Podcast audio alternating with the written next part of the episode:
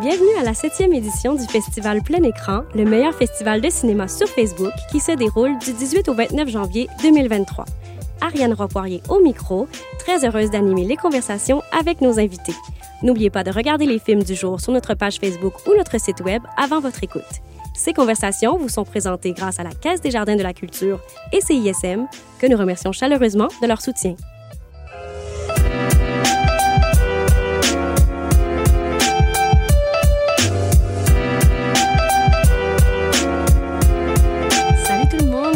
Ce nouvel épisode du podcast de Plein Écran. On parle aujourd'hui des films du jour 6, donc le 23 janvier, et on est très bien entouré. On a avec nous pour 10 euh, femmes au téléphone Julie Roy. Salut Julie. Salut Ariane. Merci d'être là. On a euh, Clara Milo qui vient nous parler de Aska. Salut. Allô. très le fun de vous voir. J'aime ça, voir vos petites faces. Euh, c'est... Ça fait longtemps qu'on n'a pas fait ça en personne. Puis on a Colin Nixon qui complète ce trio pour In the Jam Jar. Salut. Allô Ariane, merci beaucoup. Merci tellement de, de, venir. C'est ça, ça fait longtemps qu'on on est un festival en ligne, hein, fait qu'on voit pas souvent du monde. Nous, ça nous, ça nous excite beaucoup de voir des gens, puis de jaser de cinéma. Puis cette formule-là, l'idée, c'était vraiment que euh, les gens puissent échanger ensemble, les cinéastes puissent euh, se partager des idées. Euh, fait qu'on est très heureux de vous réunir. Puis on commencerait le bal avec 10 femmes au téléphone. ce serait le premier film dont on va parler, Julie. Puis je te demanderais de briser la glace, puis peut-être juste comme le, pitcher, le film, faire le, le, pitch de 10 femmes au téléphone. Euh, oui, donc, euh, 10 femmes au téléphone, mais écoute, je pense que le titre en dit déjà beaucoup trop long sur le film. Euh, donc, euh, c'est vraiment une chaîne de téléphone de 10 amis qui créent finalement un réseau en s'appelant. Puis, au cours des appels téléphoniques, ben, il y a une fille qui manque à l'appel, littéralement, puis ils vont essayer de la, de la retrouver. Voilà. C'est comme tu dis, c'est dit dans le titre. Oui, c'est ça. Euh, je ne peux pas en rajouter vraiment plus. il y a quand même plus de, choses à aller découvrir, je pense, quand on voit le film. Puis on peut, on peut euh, ne pas se gêner aussi hein, pour révéler des choses parce que moi, comment je le vois, les gens viennent écouter ça parce qu'ils ont vu les films puis mm. ils ont des questions ou ils veulent vous entendre. Fait que ne vous gênez pas. sais, euh, on pourra révéler un peu justement qui finalement manque à l'appel réellement à la fin de ton film. parce que ça m'intéresse vraiment beaucoup la structure de ton film. C'est un scénario qui est assez, qui est pas conventionnel du tout, là, on s'entend. Euh, puis déjà, euh, le, fait que tu, fais beaucoup de cinéma de genre, ça m'intéresse beaucoup. Les femmes qui font du genre, j'adore ça aussi. Je trouve tout le temps qu'il y a une façon de s'approprier le genre qui est extrêmement intéressante euh, quand c'est des cinéastes femmes. Fait que j'ai évidemment plein, plein de, questions pour toi, mais j'aimerais quand même ça que tu parles un peu du, du contexte de production de ce film-là. Parce que c'est un kino, c'est pas ton premier kino. Oui, donc euh, dans le fond, euh, c'est ça, c'est un film fait avec euh, peu de temps, peu d'argent, ouais. peu d'équipe. Donc, vraiment peu de moyens. Donc, c'est pour ça que le, le, le, format en soi, visuellement, techniquement, est très, très simplifié. Les plans sont fixes. Il n'y a pas beaucoup d'effets visuels, à part à la fin avec l'effet de sang. Puis même là, ça a été fait quand même assez maison. fait que oui, c'est ça, c'est un contexte où est-ce que euh, souvent, j'ai pas nécessairement la patience euh, de faire des demandes de subventions. Avec le temps, j'ai de moins en moins de patience en plus, fait que c'est encore pire. Puis des fois, je trouve que euh, de faire comme des dépôts, ça me demande de répondre à beaucoup de questions, de justifier beaucoup de choses, ce qui me dérange pas en soi, mais ce qui m'enlève un peu aussi comme la spontanéité des fois mhm. dans le, dans le geste. moi, je, je, suis une personne qui étudie en histoire de l'art, je tripe sur la peinture. Euh, sur l'abstrait. Puis on dirait que comme dans les films, des fois, j'aime ce côté-là du geste que tu n'as pas réfléchi tant, que tu as ressenti, mais que tu n'as pas trop réfléchi. Puis je pense que ça me sert pas si je réfléchis trop. Des fois, je, me, je finis par me perdre. c'est pour ça que tu l'aimes, cette formule-là, quand même. Euh. Euh, je la trouve très difficile. Puis à toutes les fois, je me dis que c'est la dernière fois, pour vrai parce qu'on porte euh, sur nos épaules, tu sais, je, fais autant la DA, l'écriture, la réalisation, la production, le, le, le craft. C'est fou quand même. Oui, oui, oui, c'est ça. Puis, tu sais, ça fait depuis que je suis jeune que je fais des, je fais des formules, des courts-métrages dans ce sens-là. Puis, à un moment donné, je me dis, mon Dieu, je suis comme rendu trop vieille pour faire ça. Mais finalement, ça me donne quand même beaucoup de liberté que j'ai pas autrement. Oui, clairement. Donc, j'aime ça quand même. Puis c'est quand même justement, comme je dis, un scénario qui n'est pas très conventionnel, puis qui, qui, qui, vraiment bénéficie de cette liberté-là, je pense. Tu sais, justement, j'ai quand même l'impression que tu aurais de la misère à aller chercher la Sodec avec cette proposition-là.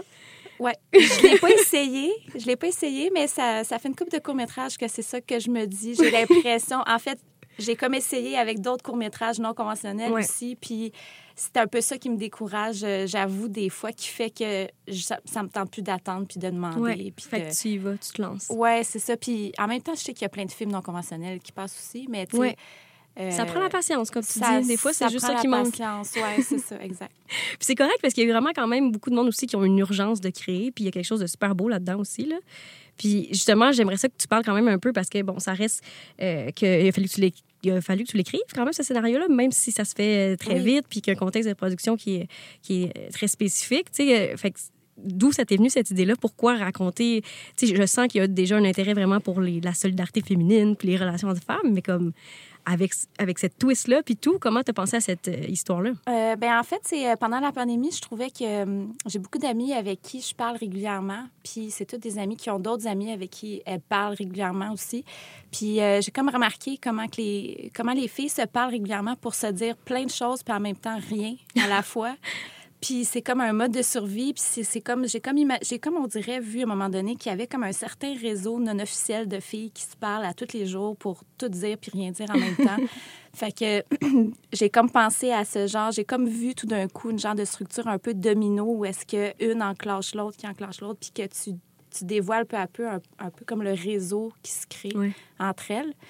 Euh, donc, euh, donc c'est ça. Donc, je l'ai écrit, puis euh, j'ai eu comme une succession de personnages qui sont sortis, qui sont puisés de ma vie, de, de toutes sortes de choses. Puis ça, je pense que ça s'est fait assez naturellement. là. Puis c'est quand même ça qui fait la force aussi, là, que ces personnages-là, on les reconnaît très facilement. Tu sais, dans une petite scène, on comprend c'est qui cette femme-là. Euh, puis ils ont toutes des personnalités très définies. Fait que, bon, tu dis, ça aide définitivement de s'inspirer de- Ouais. des, des femmes colorées autour de nous. Mais après, il faut aussi que tu les castes. Est-ce que, justement, euh, certaines comédiennes, on pourrait dire, jouent leur rôle ou c'est... Euh, Il y en a certaines que j'avais en tête déjà, donc leur personnage s'appelait Paul. Tu sais, ils ont comme un nom qui ressemble Ouais. à, à leur nom euh, dans la vie.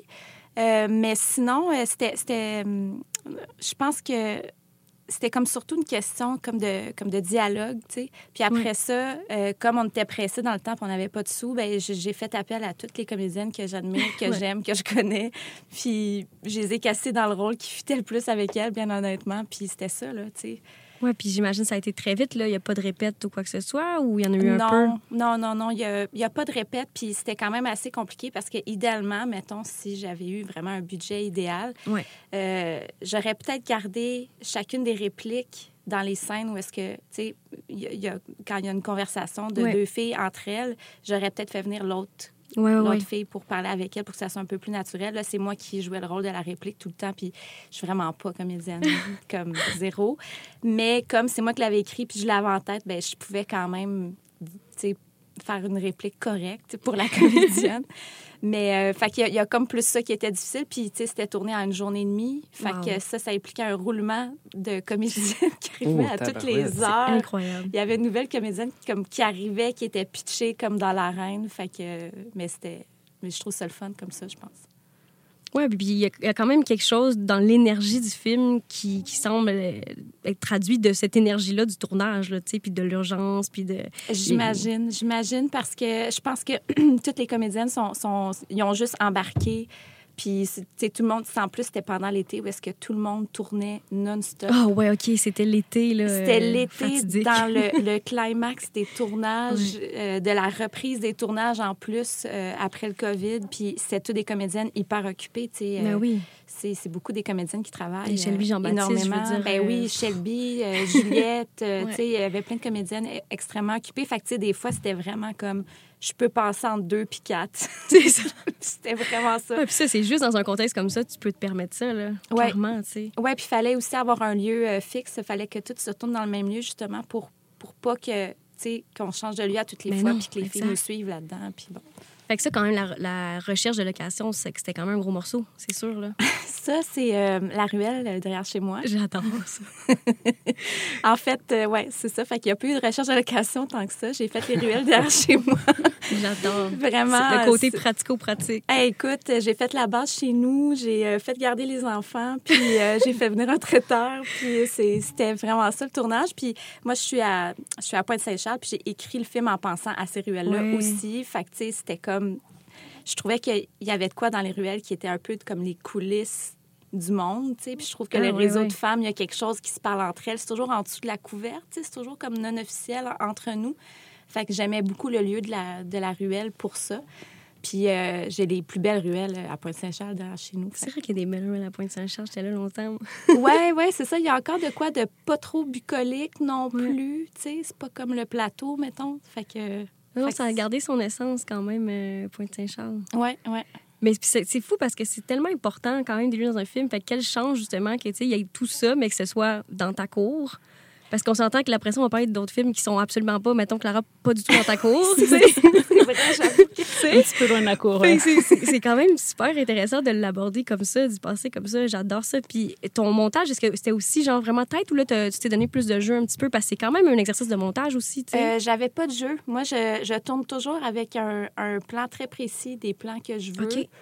Euh, qui peut changer après ça sur le tournage, mais euh, je voulais des plans fixes de chacune des filles. C'est ça que j'ai tourné. Fait que c'est ça que j'ai monté.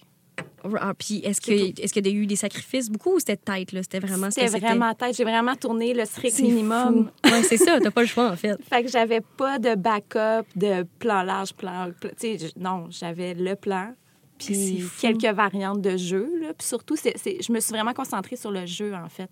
Parce que c'était vraiment dans le rendu des répliques que tu rencontrais le personnage. Dans la dynamique des Dans la dynamique des filles, dans la conversation, dans les mots. Fait que je me suis concentrée vraiment sur le jeu, sur les mots, sur le rendu des mots. Puis le reste, j'ai laissé faire puis ça marche, il y a comme un ping-pong, un peu comme une danse. Je sais pas, il y a quelque chose de vraiment le fun dans, le, dans les dialogues, comment ils se répondent, puis dans comment ils sont très typés, tes personnages. Mm. Puis ben, j'aimerais quand même ça que tu parles un peu de cette fin-là, là, justement. Tu sais, c'est quand même aller jouer un peu avec ton spectateur, là, ici, on s'entend. Là, Puis c'est venu, euh, venu comment cette idée-là. Puis après ça, tu nous parles de comment vous avez fait, parce que tu as dit que c'était très homemade, ça m'intéresse aussi. Ben, non, non, non c'est ça. Je veux, je il y a quand même euh, Christian qui m'a aidé euh, pour, cette, pour cet effet-là qui est très professionnel. Mais vu que c'était fait avec peu de moyens, bon, ben lui aussi avait peu de moyens pour le faire finalement. Euh, la fin, la fin, pour être bien honnête, moi j'ai toujours été ambivalente sur la fin. J'ai changé de fin plusieurs fois. j'ai fait plusieurs visionnements juste à cause de la fin. Ah, c'est tellement intéressant parce que c'est un statement quand même, euh, parce que avec tout ce qui se passe aussi, avec euh, les féminicides et tout ça, ça, venait toucher des cordes assez sensibles. Fait que je trouvais ça très délicat.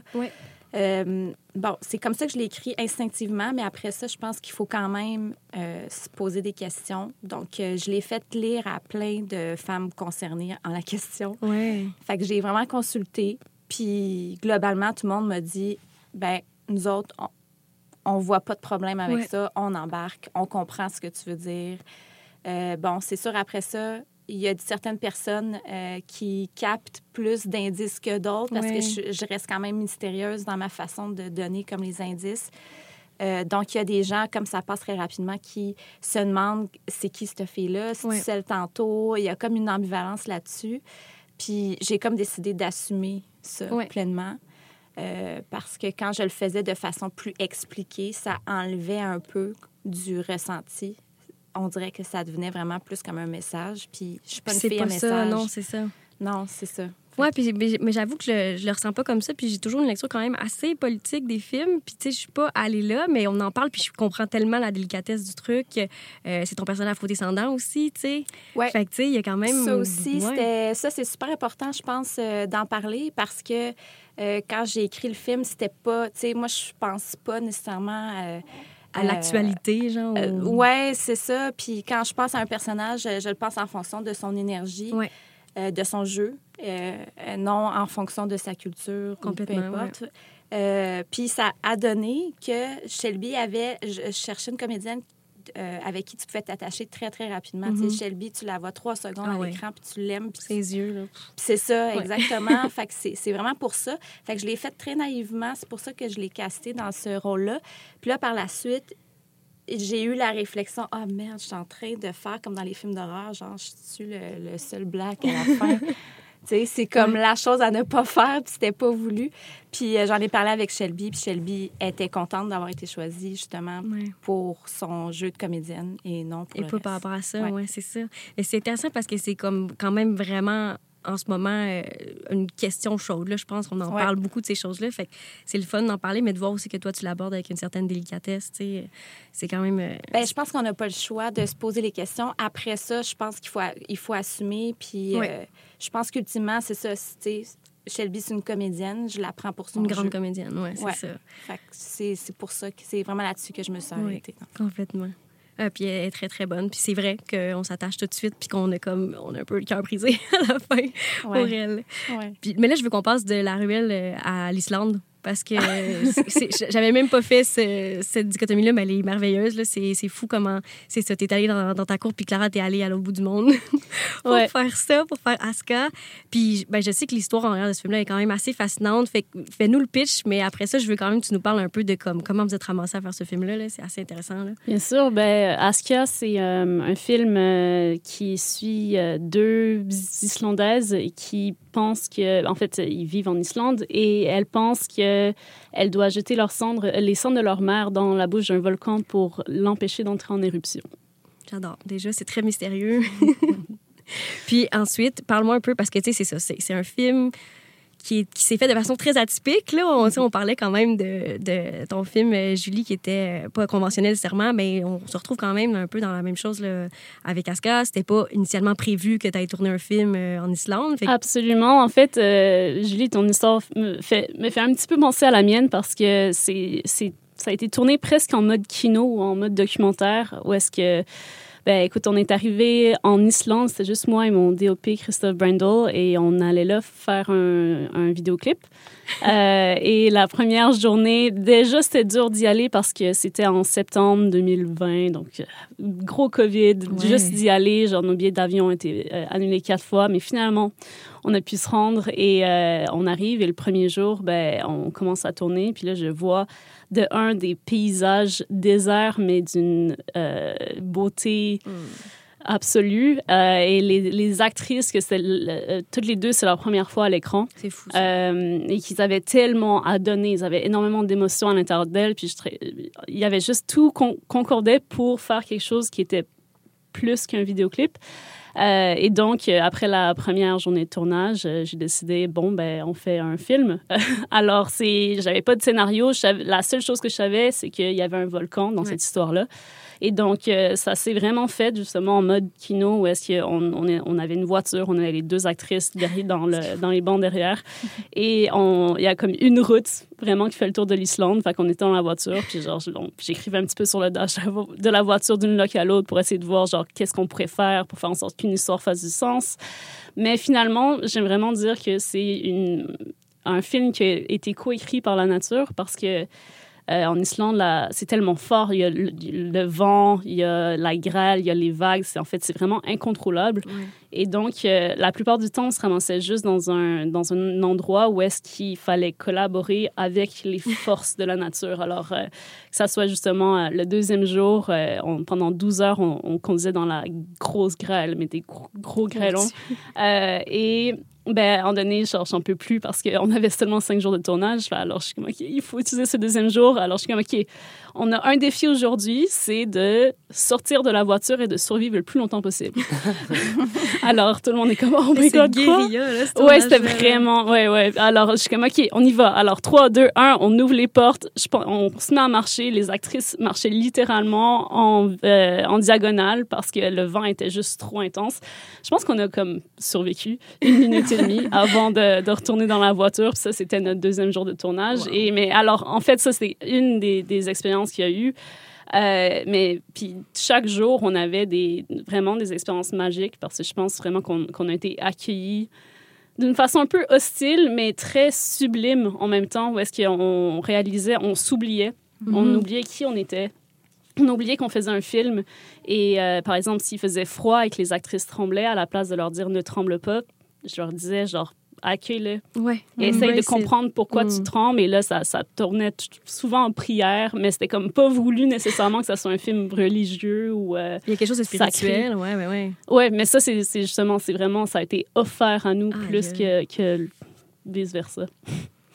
Puis au final, ce qu'on qu'on entend, c'est euh, la, la, voix off. Parce que moi, il y a quand même la question de la langue qui m'intéresse aussi. Là. Toi, j'imagine que tu ne parles pas islandais. Non, ben en fait, euh, la voix off qui était justement pas encore planifiée, on était vraiment juste moi et le DOP. On avait tout ce qu'on avait comme gear, c'était genre un trépied, une caméra, puis une flashlight très puissante. Euh, alors on avait on n'avait pas de son non plus. Euh, donc on avait genre un petit son sur le sur la caméra, mais il ventait énormément, fait qu'il n'y a mm. aucune chance de, de, prendre du son à part dans le temple parce que là on était comme vraiment isolé du vent. Euh, et donc, euh, puis j'ai commencé à faire le montage. Je savais même pas qu'il allait avoir un voice-over. C'est juste qu'une fois que, que, mon picture lock était établi, ben, j'étais comme, OK, il manque quand même quelque mm. chose pour essayer de comprendre pourquoi ces femmes vont du point A au point B. Donc, j'ai comme un peu écrit euh, le voice-over une fois que la picture lock était faite, j'ai comme collaboré avec mes actrices en Islande en leur envoyant le scénario, puis faire des allers-retours, puis voilà, on arrive à, au résultat final, qui est quand même, c'est fou parce que c'est un film que jamais tu dirais que ça a été tourné dans ces conditions-là. Je veux dire, c'est un des films les plus beaux que j'ai vu dans les dernières années, on va se le dire. C'est absolument magnifique. Fait que bon, c'est sûr, je pense qu'on va faire un shout à ton directeur photo, là, qui, Christophe Randall. Probablement un génie, là. C'est absolument un génie, C'est assez euh, fascinant. Puis après, ben, j'imagine que tu t'attendais pas du tout non plus au parcours du film, là. Non, vraiment pas. En fait, moi, je, puisque je faisais vraiment ce film pour moi, euh, pour me prouver moi-même. Puis, je veux dire, c'est un film en noir et blanc puis en islandais. Donc, j'étais comme, au départ, genre, ah, c'est bien trop niche, je le fais pour, pour moi, pour mon propre plaisir. Euh, quand je l'ai fini, j'ai commencé à le distribuer moi-même. Je l'ai envoyé à deux, trois festivals. Euh, Fantasia le prix. Puis, euh, genre, moi, j'étais comme contente. J'étais genre, OK, c'est fini. puis là, il y, a un distributeur qui est comme, qu'est-ce que tu fais? fait que mon distributeur, après quatre mois de genre, moi qui l'envoie dans deux, trois festivals, le distributeur a, repris les règnes du, du film. Et depuis ce temps-là, j'ai comme réalisé, en fait, je suis vraiment très appréciative parce que je ne savais pas que les gens voulaient voir quelque chose qui était aussi différent, puis c'est vraiment du mm. film d'or. Alors, je pensais que c'était juste moi qui ça intéressait. c'est comme tu découvres qu'il y a une communauté de personnes comme toi, là, en fait. Exactement, que les gens ont comme soif de voir quelque chose qui est différent, je pense. Euh, Complètement, ouais. Mais aussi le fait, et ce que j'ai vraiment réalisé aussi, euh, euh, du fait que c'est un film en islandais, qu'il y a vraiment seulement 300 000 personnes dans le monde qui parlent islandais, c'est que ça forçait les gens euh, à lire les sous-titres. Et j'ai vraiment, ben, puisque je suis aussi, j'ai un profil de scénariste beaucoup plus que réalisatrice, cas, c'est mon premier film.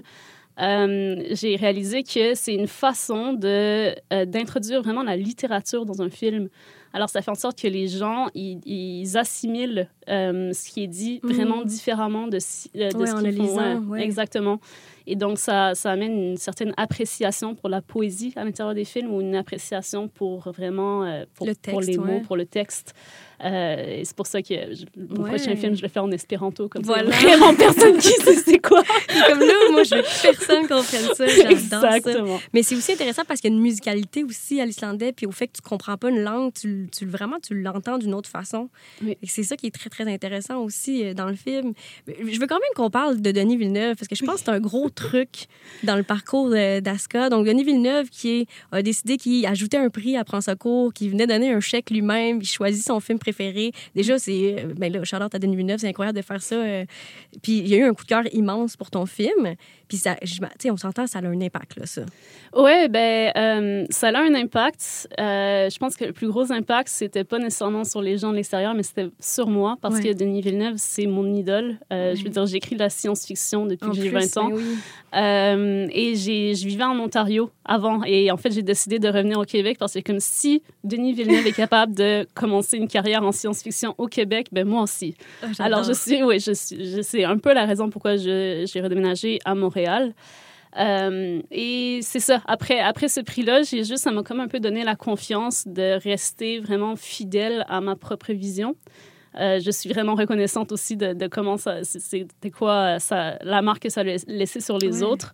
Mais euh, c'était vraiment plus pour moi, ça m'a énormément changé changé niveau confiance en moi et niveau, ça m'a juste dit Ouais, puis ça la t'ouvre la voie, exact. Tu sais, tu dis, ah, je peux faire ce que, ce que j'avais envie de faire. tu sais. Parce que, comme tu dis, tu, tu savais pas qu'il y avait des gens qui avaient envie de voir ça. Fait que là, si en plus, non seulement il y a des gens qui ont envie de voir ça, mais il y a Denis Villeneuve qui triple là-dessus, c'est sûr, ça donne une petite tape dans le dos, là, quand même. Absolument. Puis c'était vraiment justement, euh, il faut que je mentionne Christophe Brendel parce que Ben oui. suite à euh, avoir vu Aska, il a appelé Christophe et lui a offert de venir euh, être DOP euh, ou euh, spl- Splinter Unit sur euh, Dune. Oh, c'est fou, Donc là, il, quand même. il est revenu, ça fait deux jours Ah, d'un tournage de six mois euh, sur Dune. Euh, C'est complètement fou. c'est complètement fou, puis c'était vraiment. Alors, euh, je pense que tout le monde a gagné énormément là-dedans.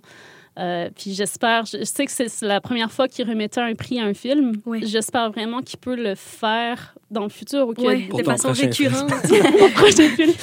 Euh, oui, ou genre juste d'avoir un peu le, le support ou l'appui Ouais. de, de réalisateurs qu'on admire énormément. Je trouve que ça, c'est vraiment le plus beau des prix. L'argent, ne- ça n'a aucune importance ouais. à ce stade-là parce que c'est vraiment... C'est tellement significatif. ouais, Exactement. vraiment.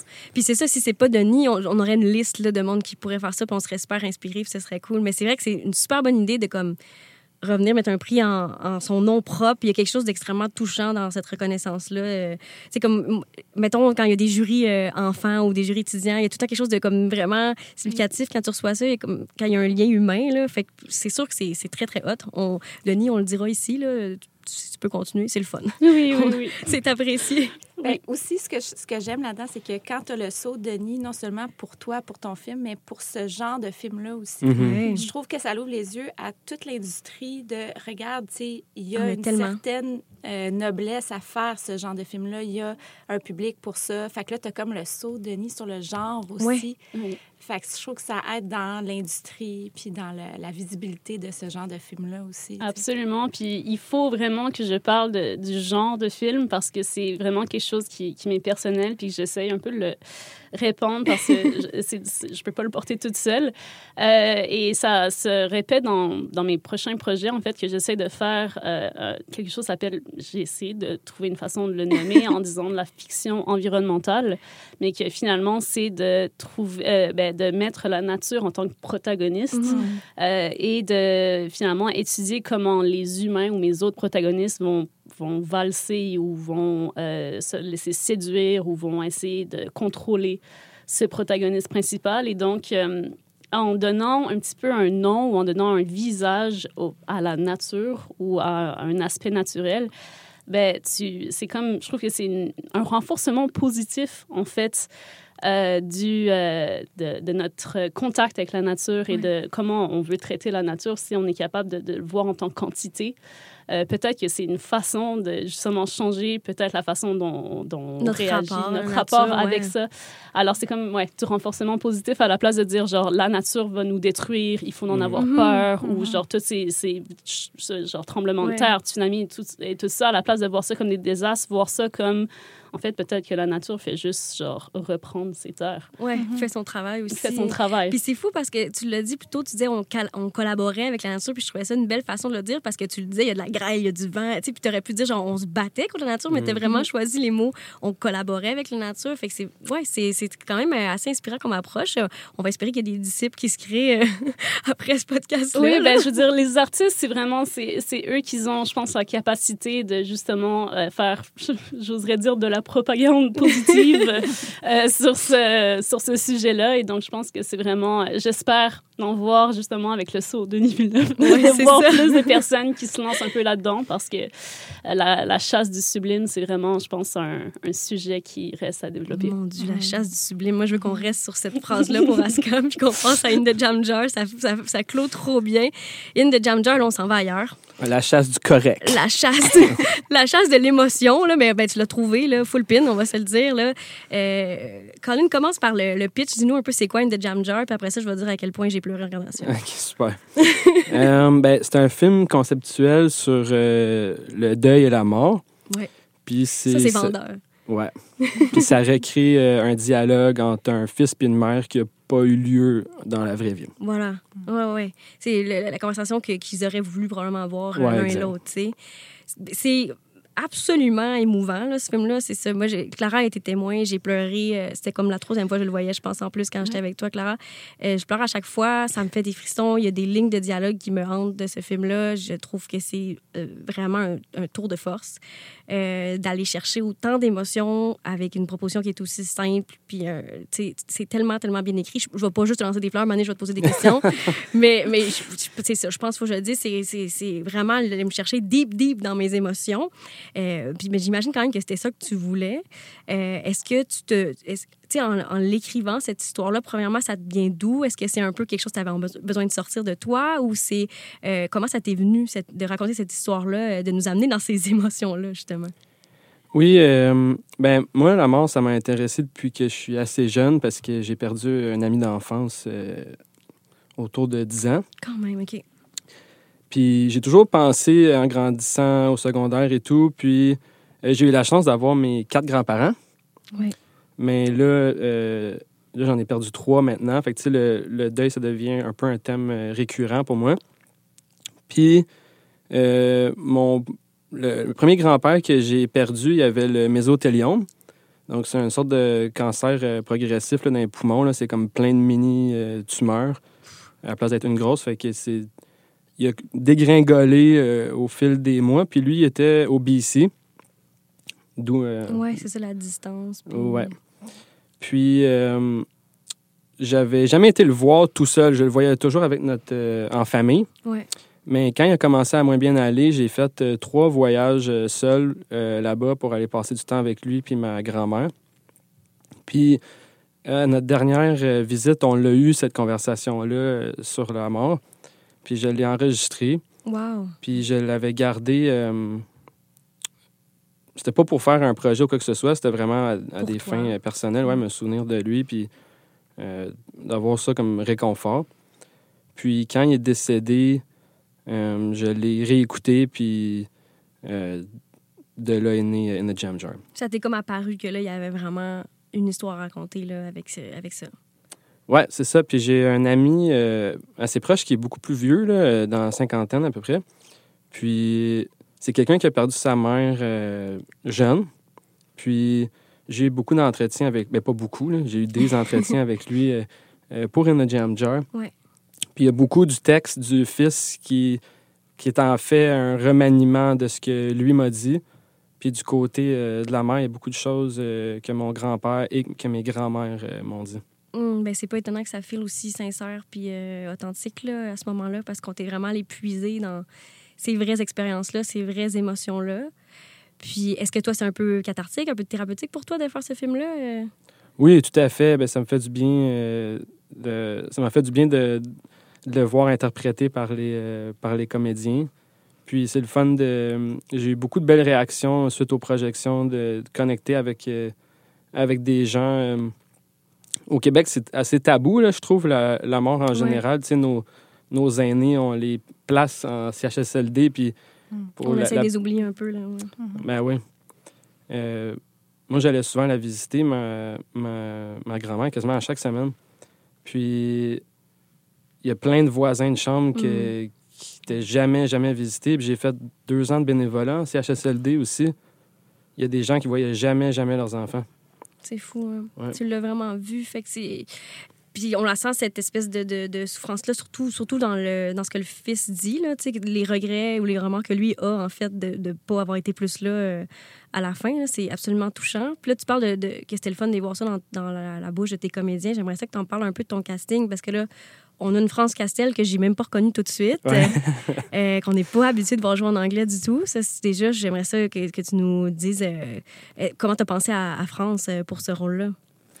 Euh, ben, je savais que le film serait beaucoup euh, en voix off. Puis j'aime beaucoup le timbre de la ben voix de, de, France Castel. Puis ensuite, euh, en, ben, je trouve qu'elle a beaucoup de talent. Là, à la base, c'est un peu ça mon critère de sélection.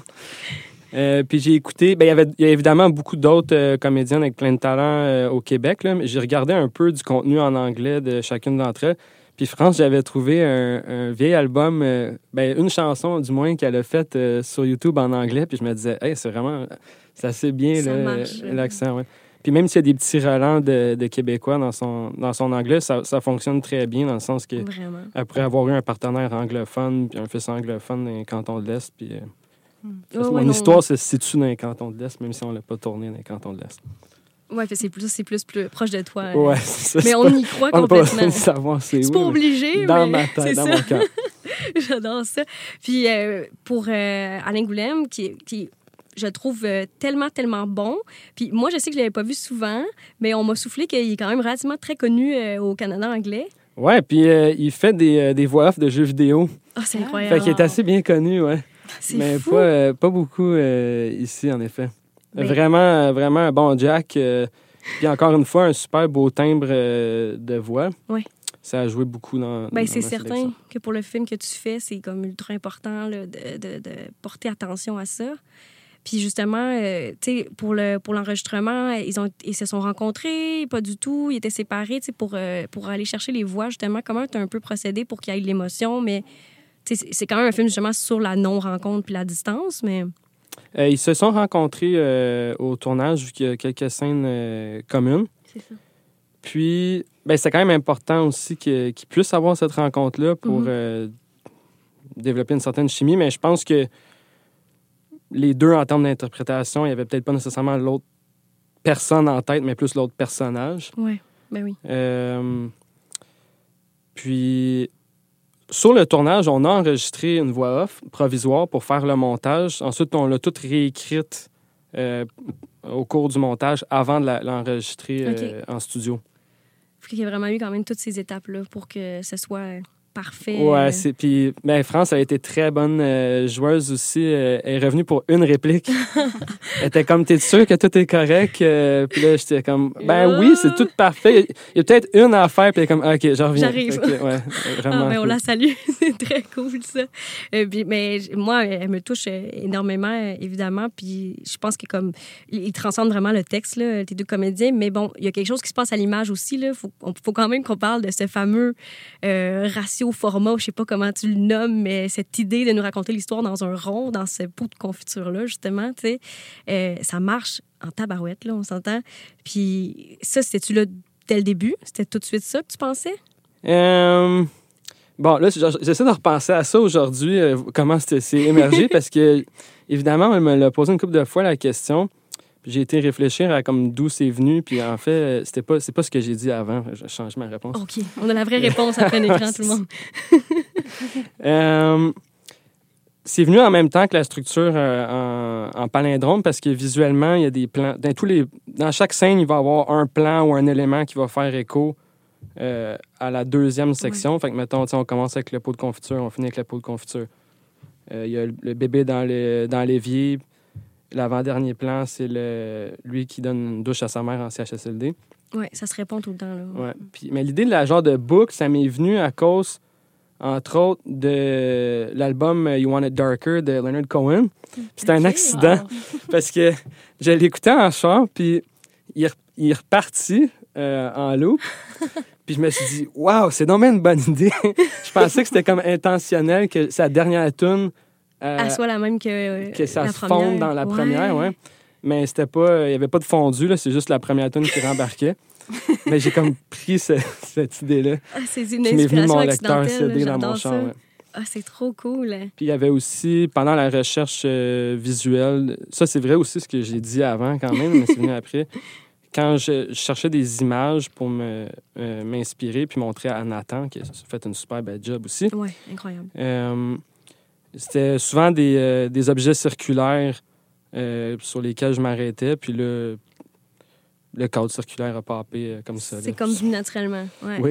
Alors, le, le, cadrage a été fait en, en sorte que ça soit circulaire. Tu savais déjà que ça allait être mm-hmm. circulaire en le tournant, c'est ça? Oui, mais on n'avait pas. Il y a certaines cams que tu peux mettre une vignette sur le moniteur, mais nous, on n'avait pas. Fait que Nathan avait découpé un carton. Pour qu'on ait le bon ratio, ouais. Ah, c'est bon. Puis, mais, puis ça, ajoute vraiment, vraiment quelque chose, là, on s'entend. Mais est-ce que, est-ce qu'à un moment donné, tu étais ambivalent par rapport à ça ou une fois que vous avez trouvé ça, c'est ça, on est sûr de nous? Euh, ouais, non, j'étais pas mal sûr. J'étais assez rigide euh, comme personne.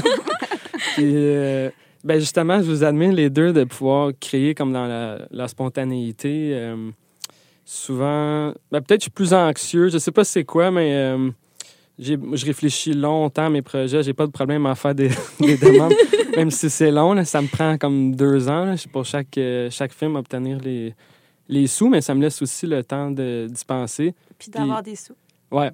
voilà. Puis il y a une certaine maturité, justement, qu'on voit dans ton film. Euh, qui, euh, ben tu vois que c'est réfléchi. Là. Oui, parce qu'il y a quand même une limite à faire des choses spontanées, quand même, je dois le dire.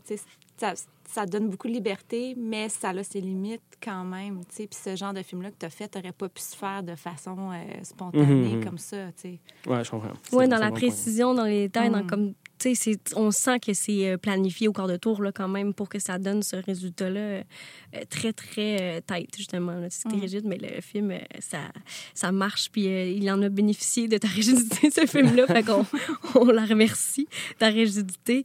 Puis ben, je suis tellement contente parce que c'est une journée de films très, très différents. Il y a des journées où c'est plus un mood semblable, mais là, on, on amène vraiment les gens un peu partout. C'est un peu ce que je trouve le fun avec le court-métrage. on s'entend que quand tu t'en vas voir un programme de court-métrage, généralement, tu vas voyager. Là. On va t'amener un peu partout. Tu vas vivre bien des émotions. Euh, nous, ben, c'est pas un spoiler. on adore le court-métrage à plein écran. C'est pour ça que vous êtes là aussi. Mais j'aimerais ça vous entendre, vous, sur ce format-là, comme créateur, comme créatrice. Qu'est-ce qui fait que le court-métrage, ça vous stimule ou qu'est-ce qui fait que c'est souffrant pour vous? je, je veux juste vous entendre sur le format en tant que tel, en fait. Mais c'est étrange à dire, mais j'ai l'impression que le court métrage c'est comme un bac de sable où est-ce que justement c'est tellement tu peux tellement être créatif parce que les euh, de un tu as beaucoup moins de pression externe, je mm-hmm. pense, pour, euh, pour, te prouver ou pour prouver que tu vas faire quelque chose qui est regardable. Alors tu peux vraiment vraiment t'amuser, mais d'une façon narrative. Euh, ce qui diffère justement du vidéoclip ou de, de, la pub, que ça, ça peut vraiment, tu peux tout y mettre. C'est comme une explosion d'énergie. Ah, ou est-ce que tu comme pas, pas le temps ou tu pas assez d'énergie pour le faire en long métrage de façon aussi intense? Oui, parce que c'est ça, c'est tellement mm-hmm. intense que tu pourrais pas faire ça sur euh, six mois, deux ans, mais là, comme tu peux tout donner, puis, euh, puis aller au bout, au bout de cette idée-là qui peut être un peu folle. On, mettons qu'on prend l'exemple de ton film, Clara, puis on, on, y va, puis, puis après, ça te permet d'explorer plein de genres. Parce que c'est peut-être le risque aussi. Euh, tu sais, je pense que tous les bons films ont souvent une certaine prise de risque. Puis la prise de risque dans un court métrage est beaucoup moins dommageable. Oui. oh, Donc, ça enlève comme la pression. Donc, tu explores peut-être un peu plus facilement que si tu es dans un format long métrage, tu as beaucoup plus d'intervenants puis de de redevance. Euh, c'est clair. Oui, puis c'est sûr que cette idée-là de, de, prise de risque, il y a quand même un risque, mais le fait qu'elle soit, qu'il est un petit peu plus euh, confortable, le risque, tu t'y plonges peut-être plus, euh, plus facilement aussi. Là. Puis est-ce que, est que vous êtes déjà en train de réfléchir à, des longs? Est-ce que c'est des choses qu'on voit bientôt? Justement, c'est pour vous, c'est quoi la, la, la, grande différence à part cette, cet investissement-là? Parce que c'est quand même une écriture très spécifique, le cours, tu sais. Bien, c'est sûr que pour ma part, tu sais, comme le, justement le côté euh, laboratoire euh, spontané, tu sais, j'ai écrit, j'ai coécrit avec mon chum Sané un premier long métrage. Euh, d'ailleurs, il y a des thématiques qui recoupent avec ton court-métrage, Colin. C'est sur, sur les personnes âgées en temps de COVID dans un foyer. C'est une histoire d'amour. Wow. puis, ben c'est sûr, ouais. Hey, tu regarderas euh, euh, Robin Aubert, euh, il, touche Mais à ça, ça c'est son conjoint. C'est ça. Ah! ça donne bien. Ça donne bien, c'est lui. Oh, c'est malade, j'adore ce moment-là. C'est precious.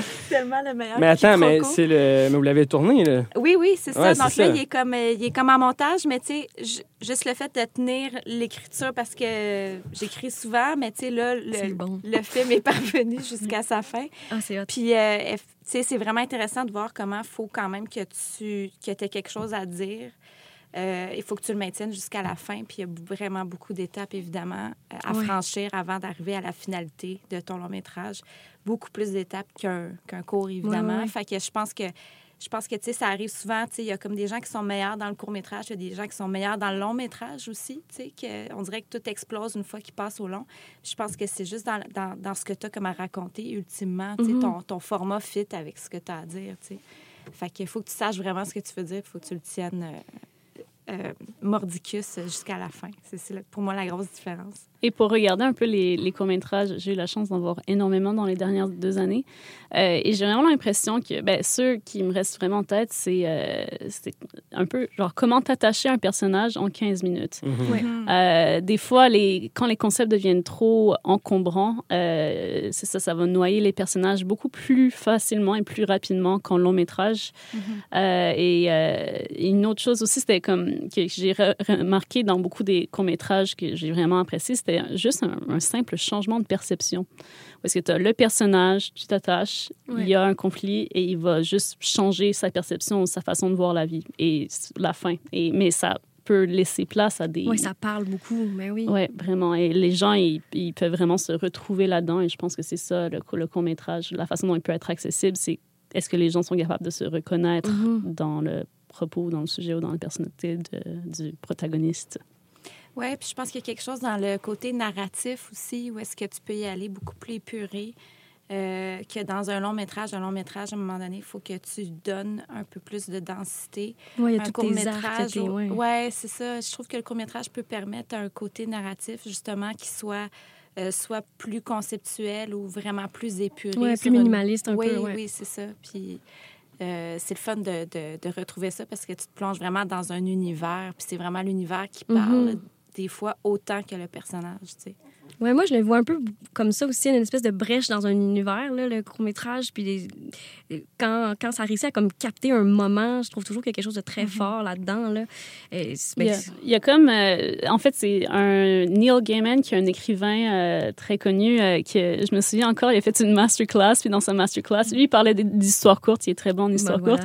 Et il disait, en fait, une histoire courte, ça doit être le dernier chapitre d'un d'un livre. Exact. Et je trouvais que c'est quand même aussi une bonne façon de voir le court métrage euh, où est-ce que tu, ne présentes pas du tout l'univers, tu fais juste nous garocher dans ta scène finale. Pour la scène finale. Exactement. Puis tout le côté euh, backstory, tu sais, des fois, moi, je travaille comme en télé où est-ce que le backstory est toujours extrêmement important. Il faut qu'on sache absolument tout. Puis je trouve que de se libérer du backstory, justement, le, court métrage mm-hmm. prouve à mm-hmm. quel point qu'un personnage, s'il est bien ficelé, si le comédien est d'aplomb, tu veux suivre le personnage après 30 secondes. Tu n'as pas besoin d'un backstory pour ça. Oui, c'est vrai. C'est quand même souvent une masterclass de, de, comment créer puis présenter des personnages, euh, les courts-métrages qui fonctionnent. Parce que pour qu'on puisse s'attacher aussi rapidement, c'est ça le mhm. défi, c'est sûr. Mais quand ça fonctionne, là, euh, justement, là, ça, ça, ça touche doigt au cœur, clairement. Puis justement, là, on parle, on donne beaucoup de fleurs au court-métrage, mais j'aimerais ça peut-être justement que vous m'en nommiez un peu quelques-uns qui vous ont peut-être marqué ou qui vous ont euh, inspiré même. Tu des fois, tu fais de la recherche d'inspiration ou des fois, tu, tiens loin de ça, mais est-ce qu'il y a des films qui sont importants, mettons, des courts-métrages qui sont importants dans votre parcours? dans notre parcours. Attends, là. OK, ben, je, j'ai vraiment, j'ai vraiment de parler. Non, mais j'avais vu, j'ai vu un film au FNC, justement, celui qui vient de passer, un film euh, qui se passait dans un pays scandinave, ça s'appelle Hall Out. Ah ouais, c'est malade. Ah, c'est incroyable. C'est comme un gars qui se ramasse sur une île qui est déserte, puis que tout à coup, il se réveille un jour, puis il y a genre des millions de morses sur l'île, mais genre, ils sont empilés les uns sur les autres, puis il n'est pas capable de sortir de sa maison. En fait, c'est même pas vraiment pourquoi il est là jusqu'à la fin. Je, je vais pas vous en dire trop, mais c'est comme. Mais c'est un docu. C'est un docu, mais tu ne sais pas. Fou. Ouais, tu ne sais pas jusqu'à la dernière minute que c'est un docu. mais, euh, ouais, mais nous, moi, je l'avais comme deuxième pic, là, comme ah, oui. Ouais, c'est ça, on a failli. Euh, mais c'est ça, on a délibéré. Oui. Euh, c'était super. Mais il y avait comme quelque chose avec le son, la, façon dont euh, c'était très. Euh, ça, ça, mettait beaucoup les, les sensations ah, les sensoriels à l'avant. Ouais, ouais j'ai vraiment. Ça puis au début, je pensais que c'était du VFX. Oui. quand ils ouvrent la porte la première fois, là. Ben, c'est parce qu'ils sont vraiment empilés les uns sur les autres. Là. Mais justement, c'est. Ben, en tout cas, ben, je peux peut-être le. Ah, ben, vas-y. Mais ce qui est triste, justement, du fait que ça cause des réchauffements climatiques qui, se ramassent tous dans un endroit concentré. Fait qu'il y en a plein qui meurent à cause des empilades. Oh mon Dieu, OK. Puis, ouais, il y a une scène déchirante avec comme un bébé puis sa, puis sa mère. Le, le, scientifique est en train de compter les, les, morts sur la, sur la plage. Puis, t'as juste comme le, il compte le bébé comme mort, mais là, le bébé, il se réveille puis il s'éloigne de sa mère. Puis, comme il rentre dans la mer, tu sais qu'il qu'il s'en ira pas loin parce que comme, ça va pas top-notch. Ouais. Oh là là, mon Dieu. Ça sera complètement déchirant. C'est déchirant, mais très attachant aussi parce que tu vois que ce gars-là, il est comme. C'est sa vie, puis il, il, attache beaucoup d'importance. Il n'a pas l'air de vouloir s'en aller nulle part, même s'il est genre en. Ouais, c'est comme, comme sa, sa, famille pour un certain temps. Ouais. Ah, c'est beau. Mm-hmm. Ben, dans le même sens aussi, il y avait un docu que j'ai regardé à Regard. Euh, ça s'appelle euh, Nuisance Belle. Oui, c'était bon, Nuisance Belle. Oui, j'ai beaucoup aimé ça sur l'histoire d'un ours polaire, dans le fond, pris dans une petite ville euh, dans le nord. Puis c'est comme si les humains savent plus quoi faire avec mm-hmm. l'ours. Ils sont, comme, sont comme encombrés par un ours, tu sais. Fait que toute l'absurdité de l'humain qui essaie, moi vraiment l'image qui essaie de transporter euh, l'ours polaire dans les airs avec une nacelle. Moi, ils veulent juste le déplacer, tu sais. C'est ça, c'est ça. Puis ça devient tout un quiproquo de, autour d'un ours qui finalement il fait juste chercher de la bouffe. Là, Ce qui est aussi une incroyable métaphore. Mais ben oui. juste, comme... Ben, exactement. Ben, je trouve que ça recoupe ce que tu disais tantôt aussi. Je pense que le rapport que l'homme entretient avec la nature en dit long sur mhm. l'homme tout court aussi. Exactement. Mais complètement vous venez quand même de nommer deux films qui ont des grosses portées euh, par rapport aux messages environnementaux et tout ça, là, quand même. Là. Fait que je vois quand même un, lien dans ce qui vous fait, dans ce qui vous émeut, en tout cas, définitivement. Là. Mais pensez-vous à d'autres titres? Ben, Parce que ça, c'est une bonne. Déjà, on a des bonnes recommandations. Moi, je m'en vais d'un autre côté. C'est un film qui a beaucoup de visibilité euh, dernièrement. Puis, ben, en fait, il y a deux films que moi, j'adore euh, Ousmane puis Famille. Oui, mon Dieu, c'est bon. Pour moi, c'est deux deux genres de masterclass sur euh, l'empathie. Ah oui, définitivement. Moi, c'est ce qui me ce qui m'allume pour mes, mes, prochains projets et tout. Euh, de, ben, Clara, tu parles d'attachement au, personnage et tout. Puis je trouve que c'est deux films très, très efficaces euh, à ce, niveau-là. Ouais. Vraiment. C'est super simple, mais comme ça, ça rentre comme une tonne de briques. Oui, puis tellement bien exécuté. On, Ousmane, on l'a d'ailleurs en, compétition euh, mm. à plein écran. Puis moi aussi, la première fois que j'ai vu ce film-là, j'étais un peu euh, sur le cul là, de. Ben aussi, ce comédien-là, il est complètement hypnotisant et renversant. mais oui, non, c'est magnifique. C'est un très, très beau film. C'est beau ce que tu dis sur l'empathie aussi. J'en ai hâte de voir tes films euh, qui sont inspirés par ça. ça va être le fun. Ben, In the Jam c'est quand même. C'est déjà pas mal là-dedans. Très beaucoup empathique. très beaucoup, j'adore. début. Merci tellement d'être venu euh, jaser avec nous, de vous être prêté à l'exercice. Je pense que ça fait vraiment des conversations euh, très intéressantes. Puis si les gens n'ont pas encore regardé les films, je souhaite qu'ils l'aient fait avant, mais bon, mettons que vous êtes dans cet ordre-là, allez les regarder. Hein. C'est là que 24 heures, donc les films du jour 6. Merci beaucoup d'être venu euh, jaser avec nous. Puis bon festival à tout le monde. Merci. Merci.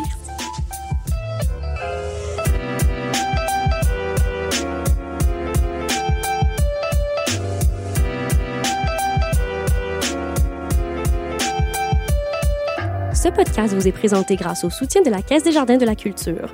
La Caisse des Jardins de la Culture est une coopérative financière qui se dédie à 100% aux artistes, artisans et travailleurs autonomes. Allié des artistes, moteur de l'économie culturelle et tremplin des organismes et entrepreneurs, la Caisse de la Culture est sensible et à l'écoute de la réalité et des besoins de ses membres et les accompagne dans la réalisation de leurs projets personnels et professionnels, le tout par le biais de conseils adaptés. Pour en apprendre plus sur la Caisse de la Culture et découvrir comment elle peut vous accompagner dans la réalisation de vos projets, rendez-vous au caisse de la culture.com.